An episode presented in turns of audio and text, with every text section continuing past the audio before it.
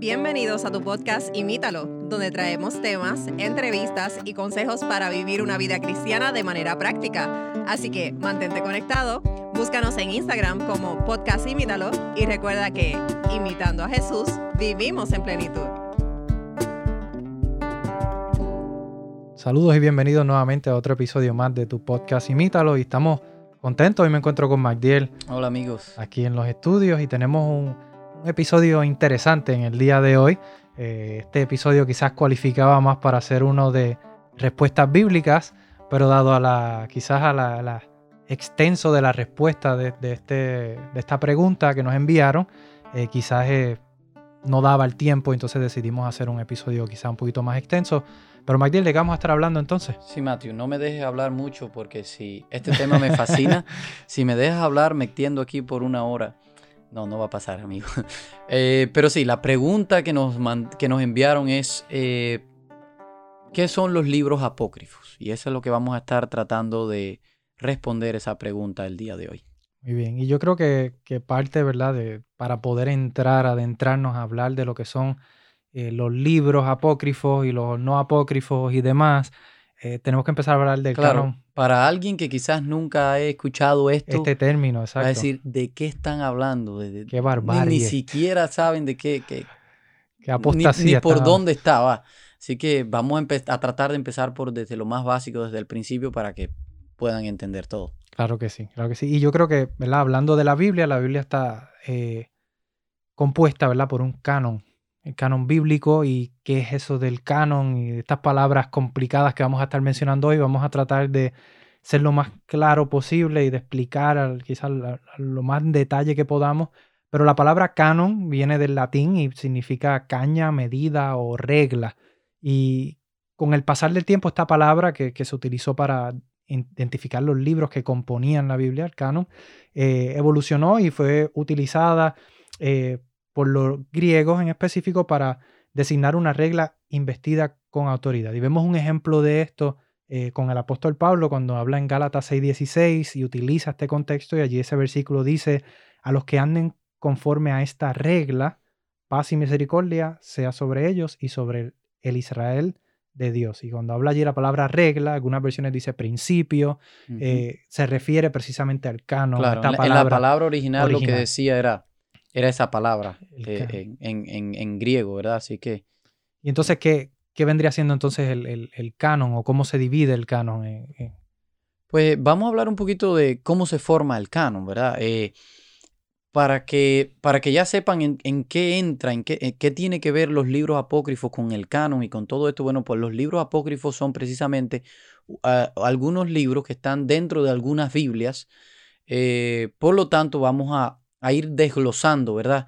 Eh, por qué esos libros llegan ahí y cómo se llega a armar el canon, quién lo llega a armar, quién, quién de hecho, la pudiéramos ponerlo más sencillo, quién armó la Biblia, quién, quién puso todo. ¿Quién determinó que sí claro, y que no? En otros episodios, eh, y, y, venía recordando hoy que gracias a Dios Hemos recibido preguntas y hemos decidido hablar varias veces en este podcast de la Biblia, aunque todos nuestros temas están basados en la Biblia, pero decidimos hacer un episodio específico hablando de la formación de la Biblia, de cómo todavía podemos confiar en la Biblia, etcétera. Hemos hecho varios episodios. Cómo conocer la voluntad de Dios, cómo estudiar la Biblia. Así que les invitamos a busquen esos episodios que realmente son de bendición y tienen muchos detalles ahí que nos pueden ayudar, aún para los que llevamos mucho más tiempo en la, en la iglesia, ¿verdad? Algunos que quizás están empezando, puede ser de más bendición, pero aún los que llevan mucho tiempo hay, hay buen material ahí. Eh, y entonces, pudiéramos entonces decir, en uno de esos mencionábamos que la Biblia es una, se llama Biblia porque es una biblioteca con varios libros adentro. Bueno, pues vamos a analizar cómo estos libros llegan a ser un solo libro. Entonces, empezando, todo el mundo conoce que la Biblia está dividida en el Antiguo Testamento y el Nuevo Testamento. Bueno, ¿cómo se forma el Antiguo Testamento? Que por, por ende el nombre lo dice antiguo, debe haber sido el primero, ¿verdad? Ah, ¿Cómo se forma? Bueno, eh, la mayoría de los historiadores, o todos los historiadores prácticamente, eh, sobre todo Flavio eh, Josefo, quien es el historiador judío muy reconocido, porque lo, estuvo en el tiempo de Jesús, él dice quien, que quien recopiló todos los libros del Antiguo Testamento fue Esdras y, Nehemías. Ellos eran, si recordamos en la historia bíblica, Esdras y Nehemías eran escribas y trabajaban en, las crónicas, por lo tanto ellos tenían un control de todos los libros que habían. Y pues ellos deciden eh, unir todos esos libros y lo ponen entonces entre lo que llega a ser el canon bíblico del Antiguo Testamento, que también llega a ser lo que es la Biblia en el, en el, en el Nuevo Testamento, la Biblia que usó Jesús, la Biblia que usaron los discípulos. Cada cita, de hecho, se dice que el, creo que es el, eh, como un ochenta y tanto por ciento del Nuevo Testamento es referencia al Antiguo Testamento. y eso es interesante porque cuando Jesús vino y dice que entró al templo y abrió los la ley y la leyó y, y, las profecías que lo señalaban a él, todo esto está apuntando de del Antiguo Testamento. Era la Biblia que tenían en esos tiempos los discípulos cuando ellos predicaban y utilizaban la palabra de Dios y, lo que escribió Moisés. Y todo esto están haciendo referencia al, Antiguo Testamento, este canon que se forma del Antiguo Testamento, que es básicamente lo, que había en, ese, esos tiempos. Y, entonces, quien hizo ese canon, quien juntó esos libros fue Esdras y Nemías. Y eso, ese canon está constituido por la ley, o algunos le, dicen el, el, Pentateuco, que fueron los primeros libros que escribió Moisés, los profetas y los salmos. Esa es la cómo se organizan. Y hay un versículo, Mateo, si lo pudieras leer, que Jesús menciona la, la división, así precisamente, de, de estos libros, eh, formándolo así. la ley, los profetas y los salmos. Y, el versículo es Lucas 24, 44 dice, entonces dijo, estoy refiriéndose a Jesús aquí hablando, cuando estaba con, cuando estaba con ustedes antes, les dije que tenían que cumplirse todo lo escrito acerca de mí en la ley de Moisés, en los profetas y en los salmos. Exacto. Entonces ahí vemos la división que acabamos de mencionar. Entonces, ok, ese es el Antiguo Testamento. Bueno, ¿qué pasa entonces con el Nuevo? ¿Cómo se forma el Nuevo? Y el Nuevo es un poquito más complicado porque es más reciente, eh, pero el, Nuevo Testamento fue terminado a principios del siglo III eh, y fue eh, añadido, es cuando se junta con el Antiguo Testamento alrededor de los años 1000 de los años 170 después de Cristo a 220 después de Cristo, ahí es donde se piensa que se culminó y se aceptaron todos los libros como hoy la mayoría de los cristianos tenemos. Eh, como, el como, el Nuevo Testamento. Obviamente, después de esto, posterior a esto, hubieron algunos concilios, que no quiero entrar en muchos detalles, se le llamaban concilios, donde se fueron modificando y añadiendo algunos, de, eh, algunos libros más y ahí es donde entran precisamente los libros que, eh, de la pregunta, los libros apócrifos. Eh, específicamente uno de estos concilios fue el concilio de Jagnia. Ahora mismo no recuerdo el año, pero en estos concilios es que después se van analizando. Pero el canon, tal como nosotros lo tenemos, la Biblia queda cerrado en el siglo III. Entonces, el antiguo y el nuevo. Entonces, em, em, con esto quizás vemos a modo de resumen cómo se forma tanto el Antiguo como el Nuevo Testamento, pero ¿qué son estos? Todavía no hemos contestado, no hemos ¿verdad? Eh, atendido la pregunta. ¿Qué vendría siendo entonces estos libros apócrifos, verdad? ¿O por qué este término? ¿Qué, qué, qué vienen siendo estos libros apócrifos? Claro, no vamos a entrar mucho entre, en el, significado de la, palabra, palabra apócrifo para no complicarnos, porque como ya ustedes saben, hablamos de cristianismo práctico no, no, no de cosas que no nos vayan a, ser muy útil. Eh, pero quiero hablarle, Matthew, justo antes de ir a qué son específicamente los libros apócrifos. Quiero hablarte de alguna de las divisiones, eh, cómo se dividen y cómo se organizan algunos de estos libros de la Biblia. Eh, y el primero que les quiero hablar es los que se llaman pseudoepigráficos. ¿Qué son los libros pseudoepigráficos? este nombre suena a palabras de domingo. sí, es una palabra larga. La pueden googlear después para que vean el significado. Eh, son libros que son espurios, otra palabra más, o libros falsos, libros que no, que no son confiables, falsos, ¿verdad? Sí, es más fácil de eh, entender. Eh, son libros que generalmente no aparecen en casi ninguna Biblia, en la Septuaginta, que vamos a ver más adelante, que es lo que es la Septuaginta, ni en la Vulgata aparecen lo que son... la Vulgata vendría siendo la primera Biblia que se traduce al latín. Ajá. Eh, bueno, ya que lo menciona, vamos, la Septuaginta, le vamos a hablar un poquito más profundo de lo que es la Septuaginta más, adelante. pero la Septuaginta es la versión, podemos decir que es la primera traducción de la Biblia. La Biblia era solo el Antiguo Testamento, como ya mencionamos, esta Biblia, la Septuaginta, es una traducción del hebreo, que ya habíamos dicho en otros episodios que es el, idioma original en el que fue escrito el Antiguo Testamento, aunque también sabemos que algunas porciones ya de Daniel fueron escritas en arameo, eh, pero la mayor parte es hebreo. Eh, la Biblia fue escrita en hebreo, entonces fue traducida al griego. Prácticamente esta es la primera traducción de la Biblia. Y la Vulgata, como tú ya bien mencionabas, es la, la versión traducida al latín, pero ya esto es mucho, mucho más adelante, cuando ya, eh, ya está el, la Biblia completa, lo que es el Antiguo y el Nuevo Testamento, ¿verdad? Eh, ahora, estos libros apócrifos o libros falsos, estos libros no son aceptados por casi por ningún cristiano, son libros que provienen de religiones sirias, etíopes, de ese tipo de religiones, de muchos de estos libros que se agregaron al parte de la Biblia, o que algunos creen en ellos como libros canónicos, eh, lo único que se tienen son fragmentos, al de algunos el título o pequeñas porciones. Por lo tanto, no son libros que... Pero eh, hay personas que lo toman como libros canónicos, ¿verdad? Eh, ahora sí, los libros apócrifos son libros que no son considerados canónicos. Quiere decir que no son parte de el la colección original de libros que se determinó que formaban el Antiguo o el Nuevo Testamento. Así que los libros que no pertenecen ni al Antiguo ni al Nuevo Testamento, pero que en algún concilio fueron añadidos a ciertas Biblias, se consideran libros apócrifos. Exacto. Y estos sí son aceptados por, por un número más grande de, de personas. Y, y, si usted se está preguntando, bueno, ¿cuáles son estos libros? Más adelante vamos a entrar en, en detalles qué son los libros apócrifos. Pero bueno, déjeme darte la otra, eh, el otro tipo de, división que hay en los libros y es los antilegómenos.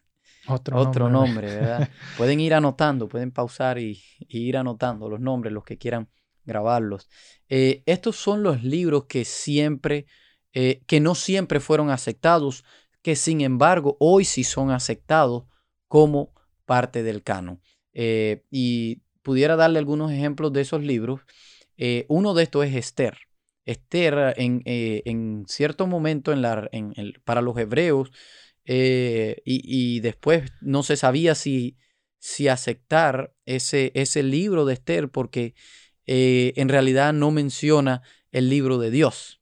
o sea, no menciona el nombre de Dios directamente. No lo dice directamente, pero lo podemos inducir. Ella era judía y, oran, y aunque no dice el Dios exactamente, pero podemos inducir. Así que, y tiene una enseñanza muy buena el libro de Esther. Al final, este libro sí se acepta y se decide, porque tampoco, tampoco va en contra de nada de lo que se dice en la Biblia.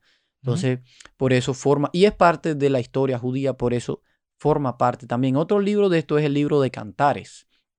También se decía que... Un libro bien eh, interesante. Es un libro bien interesante. Yo les recomiendo a todos los casados que lo lean. Eh, tiene muchos consejos. Y, en un momento se, no se aceptaba eh, este libro porque lo, puede ser a una lectura superficial, vamos a decir. Puede parecer erótico, puede parecer, no sé, tantas cosas. Pero es un libro que lo escribió Salomón y, y obviamente habla del amor puro, el amor verdadero, eh, ese amor que refleja a Dios también por su iglesia. y se puede hacer esa referencia también o esa simbología del amor de Dios hacia la iglesia. Por supuesto. Que vale destacar que aunque se puede hacer eso, como tú estás diciendo muy bien, aplicar a Dios y la iglesia, sin embargo es una alusión directa a la pareja, al esposo. Y ya aquí hemos hablado también de los esposos, ¿verdad? Las parejas cristianas. Las parejas cristianas dentro de un hogar o, un, o un matrimonio formado ante Dios es el amor que está hablando este libro. Por lo tanto, tiene enseñanzas, yo pienso que fundamentales. Mejor que cualquier libro de consejería matrimonial está ese libro. Bueno, estos son libros que no siempre fueron aceptados, pero hoy sí forman parte. Básicamente son esos dos libros. Y están los otros libros que son los homolegómenos. Otra palabra más, Matthew. Estos son los libros que sí, este es sencillo. Estos son los libros que siempre fueron aceptados. Estos nadie lo, los ha tenido como, como estos son libros que siempre fueron aceptados por todo el mundo. Muy bien.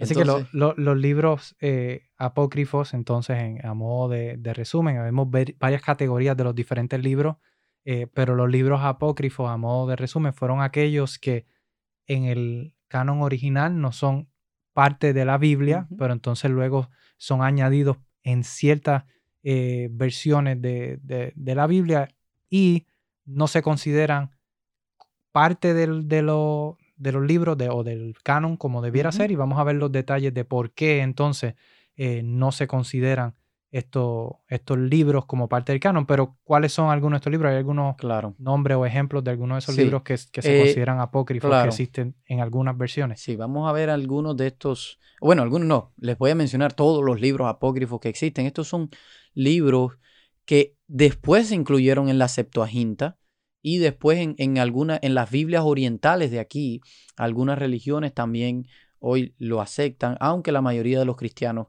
no lo aceptan. ¿Cuáles son eh, algunos de estos libros? Y eh, eh, estos libros fueron insertados en la Biblia. Ahí fíjese que ahorita le hablaba del concilio de Jagnia. Ese es uno de los primeros concilios, pero fueron entre los años 250 a el 500. Así que eso es ahí fueron donde se insertaron estos libros, ¿verdad? ¿Cuáles son estos libros? Bueno, mm, si usted tiene esos libros en, su Biblia, pues Ahí los va a encontrar eh, y vamos a ver por qué estos libros son llamados así más adelante. Pero estos son, Tobías es uno de esos libros, tiene 14 capítulos. Judith es otro libro, tiene 16 capítulos. Eh, aquí vamos a mencionar el libro de eh, Esther, pero no son los capítulos que están incluidos en, en, este otro libro. De hecho, se, se escribe diferente este Esther y son capítulos agregados a este libro, como también vamos a ver que en Daniel, bueno, ya se los voy a decir, aunque no va en este orden, también hay otro libro que se llama eh, Bel y el dragón de Daniel, que aparecen en el libro de Daniel agregado, y también Canto de los tres niños, eh, son eh, un capítulo agregado también al libro de Daniel. Esto también es considerado. O sea, que no solamente son libros completos, sino que también hay capítulos, capítulos que insertados que se han insertado a libros que sí fueron aceptados en el canon y se han puesto como, como Esther y Daniel. Como Esther y Daniel, ok. Exacto. Eh, otro libro es Sabiduría de Salomón, este tiene 19 capítulos. Y estos son libros, la mayoría de estos libros son legendarios. Los, los primeros que mencionaron son libros legendarios. ¿A qué nos referimos? Son libros que cuentan leyendas populares más que, más que obras de Dios o, más de lo que nos quiere. historias reales. Exacto, o historia o alguna algún algo mensaje, exacto.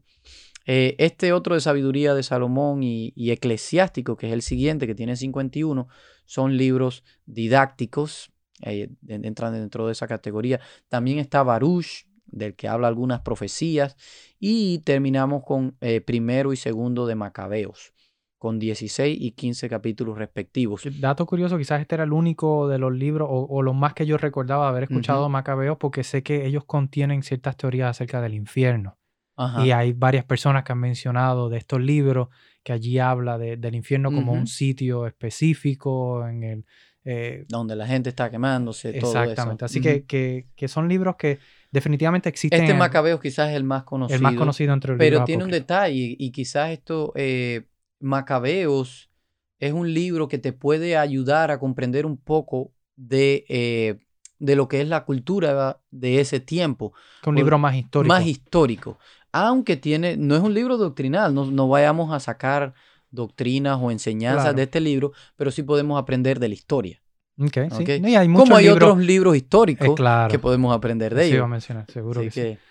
Eh, eh, pero bueno, eh, ya estos son precisamente los libros lo que conforman todos los libros apócrifos. Los libros que se consideran apócrifos. Pero ¿qué razones entonces tenemos para considerar estos libros como apócrifos? Sabemos que algunos son legendarios, eh, otros quizás eran un, poco más didácticos o históricos, pero ¿por qué los rechazamos y no los aceptamos como parte del canon? ¿Qué, hace, ¿Qué hace que rechacemos estos libros del canon y los consideremos no canónicos o apócrifos? Claro, eh, eh, esa es muy buena pregunta, Mateo. Yo pienso que eso es lo que resume todo lo que hemos diciendo, lo que hemos dicho, porque quizás algunos pueden abrir su Biblia ahora mismo y decir, oh, pero yo tengo estos libros aquí, ¿por qué ellos dicen eso? Bueno, les vamos a dar algunas razones por las que la mayoría no los acepta hoy en día estos libros. Y número uno, yo diría que este, este es fundamental. El, en el canon hebreo original, no estaban esos libros. Esos libros fueron agregados después. Estamos hablando en el canon original el que hizo eh, Jeremías y, y Esdras, Esdras y Nehemías, perdón, Esdras y no estaban esos libros. Incluso después en el canon que se cierra, como ya dijimos en el siglo III, tampoco estaban. Aunque ya, ya habían algunos que se comenzaban a insertar, pero en el canon que ellos cierran no estaban. Eh, y, y bueno, el mismo Romanos 3.2 nos dice que los oráculos, refiriéndose a los libros de la Biblia, refiriéndose a las enseñanzas de la Biblia, a quien vino Jesús fue al pueblo judío, fue a los hebreos, y a ellos fueron confiados, dice Romanos 3.2, que a ellos fueron confiados los oráculos sagrados, a ellos fueron confiados la palabra, ¿verdad? Lo Es que sería entonces en ese momento el Antiguo Testamento, lo que Exacto, el antes. Antiguo Testamento. Es decir, que si ellos que fueron confiados no lo incluyeron, porque nosotros lo vamos a aceptar ahora más adelante. Yo creo que hay un punto quizá que yo quisiera mencionar, eh, que yo creo que también es importante. Jesús ni los apóstoles citaron estos libros de los que, los que estaban en el Antiguo Testamento. Entonces, si, si Jesús estando en sus tiempos, ¿verdad? Y, y no, no- no hacen referencia, porque como tú bien dijiste, hay un gran porcentaje del Nuevo Testamento haciendo referencia al Antiguo Testamento, y en es. ninguno de esos libros se encuentra referencia a estos libros que fueron insertados en el, en el canon del Antiguo Testamento. Así que, Hay también en el Nuevo, eh, hay libros Claro. apócrifos en el Antiguo y en el Nuevo Testamento. claro, pero entonces a los que son del Antiguo, ¿verdad? Refiriéndome a esa, a esa sección del Antiguo, cuando Jesús y sus discípulos estuvieron y cuando se escribe el Nuevo Testamento, no se hace referencia a estos No libros. Por lo tanto, exacto. da una indicación de que estos libros no son considerados como inspirados por Dios. Muy bien, muy bien, muy, buen, muy bueno eso. Y, y como siempre decimos aquí en este podcast, estamos para imitar a Jesús, ¿verdad? Y si Él no lo hizo, pues tampoco nosotros lo, lo aceptamos. El historiador, ya hablamos ahorita hace un rato del historiador Flavio Josefo, ¿verdad? Que es un historiador eh, de- del tiempo de los discípulos ya. Y, y él no los aceptó tampoco, pues por eso también él, él los rechaza. Eh, Jerónimo, el traductor de la Vulgata, rehusó a reconocerlos como canónimos también. Canónicos. Ajá, como libros canónicos. Sí. Yo creo que eso es un, yo creo que vamos viendo, ¿verdad? Eh, Puntos importantes eh, en, en personas que quizás eran cruciales para determinar eh, lo que era la palabra de Dios y, y- y estas personas están rechazando estos libros, no considerándolos como parte de- del Así canon. es. Y e- este punto para mí es sumamente importante, Matthew. Los mismos autores de estos libros, las personas que escriben estos libros, ellos nunca pretendieron ser parte de la Biblia o decir que ellos habían sido inspirados por Dios o que Dios les había mandado eh, o inspirado a escribir estos libros. No, ellos nunca pretendieron eso. Eso fue hecho después. Así que eso para mí es un punto sumamente eh, importante. Eh, y, y esto es lo otro que, que para mí es lo que le da, si pudiéramos eliminar todos los anteriores y quedarnos solo con este punto. Las enseñanzas, si, y ya nosotros hablábamos de eso en uno de los otros episodios, el hilo perfecto que tiene la Biblia, la conexión, como decíamos que desde el Génesis hasta el Apocalipsis, que hay tantos años de diferencia, si, no, si mal no recuerdo son eh, 2000, 2000 años, 2000 años desde que se comenzó a Más escribir el, el- el- el Génesis hasta el Apocalipsis y no se contradice la Biblia en nada. Entonces no se contradice en nada de eso y entonces nos encontramos con estos eh, libros que sí enseñan o, o dan enseñanzas contrarias al resto de la Biblia. Enseñanzas que Dios mismo, Jesús mismo dio Jesús mismo. y que él mismo ordenó. Entonces, por lo tanto, te da a entender que esos libros, si Dios dijo una cosa y este libro está diciendo otra, pues entonces no, no van en concordancia, por lo tanto no deben ser parte.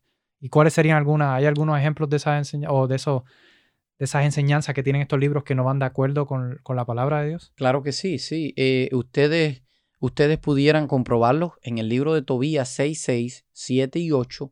Enseña la hechicería y la superstición. Y eh, la Biblia es clara cuando en, Sí. en el Antiguo Testamento En el pueblo de Israel, Dios le dice, le tenemos la historia de- de- del rey Saúl Saúl que va a, la pitonisa y Dios no, apro- no no aprueba, aprueba y Samuel viene y se lo dice. Así que, que Y hay muchos ejemplos. El pueblo de Israel siempre desterraba a personas que quisieran practicar la hechicería, que quisieran los encantamientos, todo este tipo de cosas. El pueblo de Israel siempre los rechazó y las personas que querían practicar esto eran sacados del pueblo de Israel. Así que, y Tobías, el libro de Tobías está enseñando precisamente esto. Otra cosa que este, este, este le enseñamos hasta a nuestros niños a, esto, en el libro de Judith 9.10, prácticamente lo que está contando allí está enseñando o está diciendo que engañar, que engañar es algo bueno, así que no es una buena enseñanza tampoco. Sabiduría 8, 19 y 20 enseña el purgatorio y la reencarnación. Y algunos pueden decir, bueno, sí, pero eso me lo han enseñado como algo correcto, como algo bueno. ¿Qué hay de malo en eso? Bueno, en el resto de la Biblia no hay ninguna referencia ni a purgatorio ni a reencarnación. Así que... Incluso la Biblia, eh, cuando vemos su, su, enseñanza o su principio bíblico, es que cuando los muertos, cuando, cuando, la gente pasa al descanso, ¿verdad? Que, que muere, Dice la Biblia que no, no tienen conocimiento de lo que sucede a su alrededor, nada saben. Así que ese concepto de la reencarnación no es algo que enseña la Biblia como un principio bíblico. Ajá, así es. Y quiero terminar con este último ejemplo. Quizás pueden haber muchos más. Estos son los que yo pude recopilar. Saruk 3, 4 y segunda de Macabeos 12, 43 al 45 están enseñando a orar por los muertos. Y acabamos de decir precisamente cuál es el problema con eso. Eh, y, es, que, es que hay algunos eh, hermanos que, eh, como, como ya hemos dicho anteriormente, nosotros no pretendemos aquí decir que sabemos más que nadie o, pretender juzgar a nadie para nada. Sin embargo, queremos basarnos en, en las enseñanzas bíblicas y lo que Jesús hizo, ¿verdad? Y nunca vemos en, las enseñanzas bíblicas, en el resto de los libros, algo que enseñe que los muertos pues están en un lugar o que están vivos, sino todo el tiempo dice los muertos nada saben, están durmiendo, los que durmieron creyendo en Cristo van a, levantarse cuando, cuando, Jesús regrese por segunda vez, por lo tanto, estas enseñanzas están completamente eh, eh, descartadas, exacto, de oposición al resto de la Biblia. Muy bien, yo creo que estos son puntos importantes, amigos, que no debemos tomar quizás de manera eh, liviana, sino que entendamos que, hay, hay, ejemplos, hay validez en, considerar por qué no considerar estos libros como parte del canon bíblico. Y tenemos ¿verdad? más que evidencia bíblica para poder decir eh, que la Biblia definitivamente fue inspirada por Dios. Lo hemos hablado en otros episodios y vemos aquí que estos libros van en contra de muchas de, las, de los principios bíblicos, digamos, que Dios inspiró eh, a través de sus profetas. Y, Matthew, eh, si hay alguien que, de nuevo, vuelvo a repetir, si alguien se está sintiendo incómodo, eh, yo estudié, estaba estudiando la Biblia hace la semana anterior y, estaba viendo cómo el principal problema de no comprender la Biblia, y yo creo que lo mencionamos en un episodio, es precisamente no, leerla. Entonces, si usted tiene alguna duda, si usted hay algo que, que no le cuadra, pues no se quede con la duda. Vaya a la Biblia. No, no vaya a escuchar o a preguntarle a alguien. Vaya directamente porque el Espíritu Santo es quien está detrás de todo esto. Y yo quiero contarle una pequeña historia para que ustedes vean que Dios, eh, que el Espíritu Santo es quien está obrando y es quien va, va a llevarte a ti a entender la Biblia porque Él fue quien la inspiró. Va a llevar a la verdad, es que nos conduce a la verdad. Y, y, es precisamente explicar qué es la versión, la Septuaginta. Septuaginta o versión de los 70, que es también como se, como se le llama, es precisamente, Matthew, el Antiguo Testamento traducido al griego. En el siglo III antes de Cristo, el rey de Egipto, que era Ptolomeo, segundo, eh, él pide, eh, él fue quien fundó la biblioteca de, Alejandría y él pide precisamente que se, él quiere tener la Biblia hebrea, él quiere tener las enseñanzas hebreas, las quiere tener en su biblioteca, en la, la, famosa biblioteca de Alejandría, que todos sabemos de ella. Él quería tener los escritos sagrados de los judíos en la biblioteca. Para eso, para lograr eso, y, esto, esto lo cuenta Josefo, él le pide a 72 eruditos judíos que le traduzcan el, el Pentateuco y, todo lo que es el, Antiguo Testamento, que se lo traduzca eh, al griego, que es el idioma que él entendía y que en ese tiempo estaba, era más común, ¿verdad? Y dice que estos eruditos, cada uno por su parte, hizo las traducciones, duraron 72 horas y hubo, por lo tanto, eh, duró 72 días. y 72 sí, Sí, sí, sí, sí. 72 días y 72 personas traduciendo eh, esto. Al ellos traer esas 72 copias, esas 72 traducciones, las 72 copias estaban exactamente igual. Palabra por palabra coincidía lo que ellos habían traducido del hebreo al griego. Y, yo no sé tú, y no sé a los que nos escuchan qué le dice esto, pero eso a mí me está diciendo que quien estaba detrás de esa traducción precisamente era el Espíritu Santo. Era Dios quien estaba guiando esas cosas, es, esa traducción para que la Biblia no perdiera su enseñanza. Por eso de esa forma también la Biblia nos llega hoy hasta, hasta nosotros en nuestro propio idioma, un idioma que podemos comprender. Hubo un tiempo de la historia donde la Biblia no era permitido leerla para las personas comunes, solo personas con cierto conocimiento, con cierta eh, habilidad para hablar idiomas, era quienes tenían acceso a la Biblia. Bueno, Dios proveyó de personas que tradujeron la Biblia y hoy llega hasta nuestro idioma.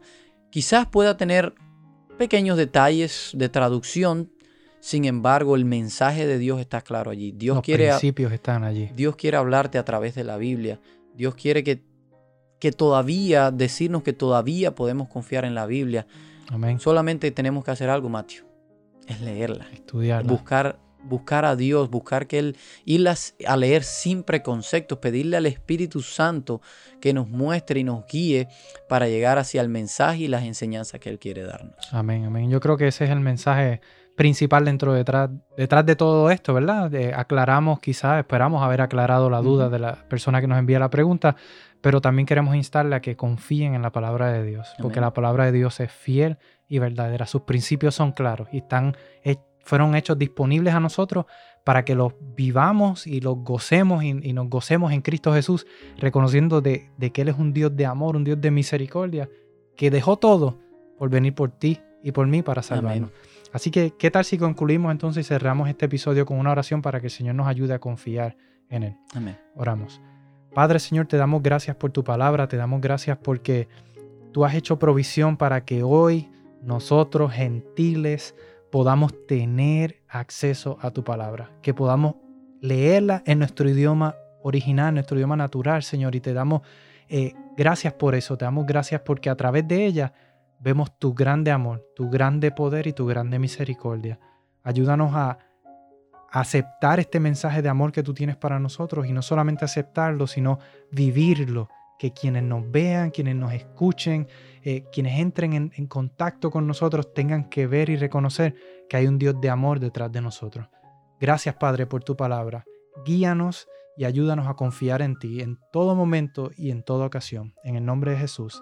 Amén. Amén. Gracias por escucharnos. Envíanos tus preguntas y o sugerencias a través de Instagram a podcastimítalo o por correo electrónico a imítalo.wpssda.org.